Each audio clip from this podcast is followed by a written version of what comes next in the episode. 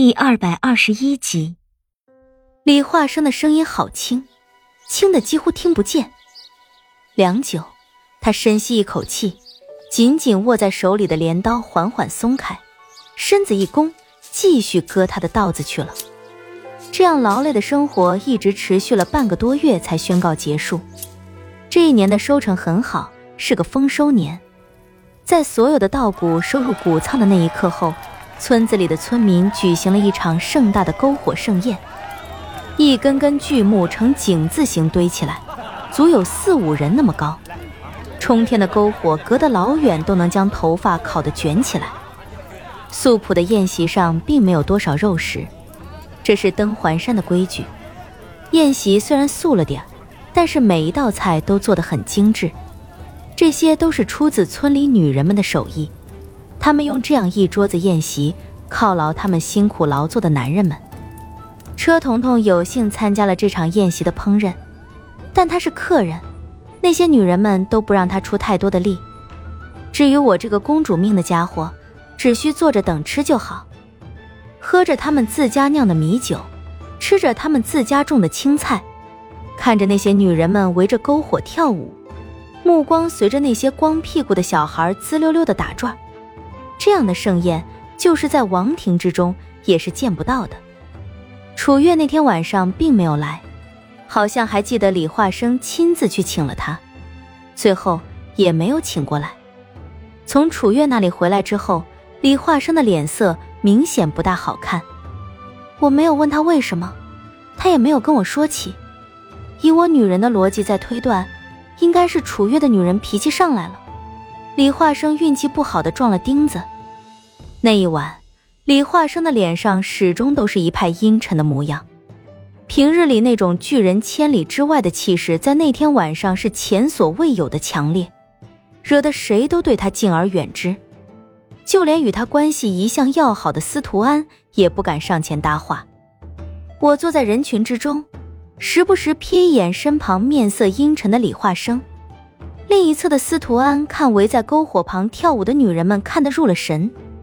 对于李化生冷面神君的姿态，他所表现出现的淡漠令我折服。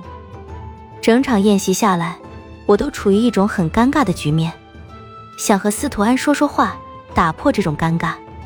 可尝试了几回，他对我的搭讪都很敷衍。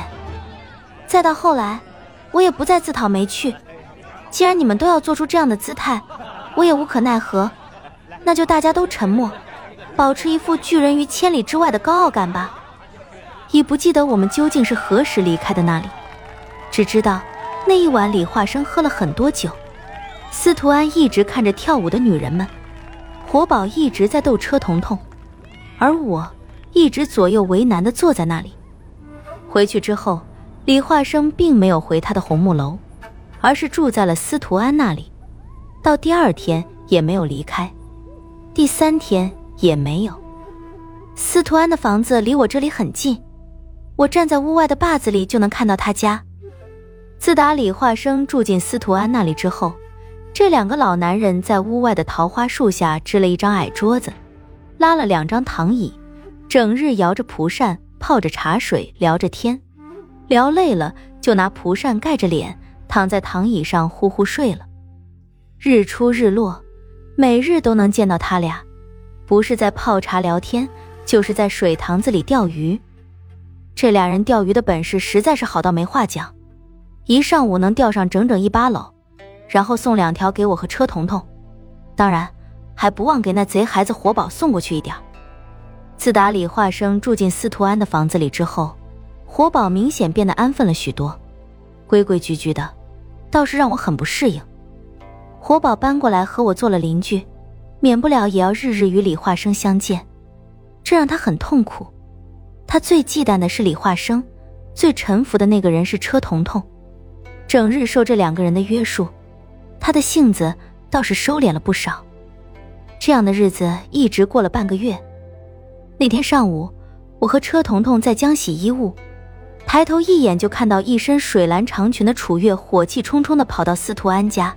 一声不响的在李化生的躺椅边站着，李化生和司徒安似乎都已经睡了，并没有察觉到楚月的到来。而楚月也一直没有发出声音吵醒他们，只是站在一边板着个脸，冷冷的看着脸上盖着蒲扇的李化生，像是个木头桩子似的一直站着。车彤彤看到这局面，担心要出什么乱子，问我要不要过去看看。我咬了咬牙，楚月这副脸色，即便我隔得老远，也能感觉到凌冽的寒意。这个时候，我可不想去触眉头。就摇了摇头，车彤彤依然显得不安，说：“如果我不好意思去的话，他可以叫他家的玉燕过去瞅瞅。”我给了他一个脑崩儿。楚月现在这怒气冲天的样子，哪里是能惹的？你要是想做寡妇，你就让他去吧。车彤彤揉着被我敲疼了的脑袋，嘟着嘴巴，一脸委屈的模样。楚月就这样一声不响的站在那里。当我和车彤彤把所有的衣物将洗好了端回家里之后，他也没有动弹，而李化生和司徒安似乎也没有醒过来。他们可真能睡啊！这么冷的眼神，他们居然都感觉不到。我在阳台上晾晒衣物，活宝见车彤彤在做活，也一个飞身跳上楼来帮忙。听到我那声嘀咕之后，就轻轻说道：“妖精怎么可能睡得这么死呢？姑奶奶。”你也太小瞧他了，别说是他在睡觉了，那就是被打昏了，在这样冷的眼神下，他也醒了百十来回了。他要是这点警觉性都没有，那还做什么杀手，还做什么登环山的尊主啊？还值得老子一声妖精叫了他好几年呢？老子早一棒子弄死他了。至于这小安嘛，他奶奶的，可能是真睡着了。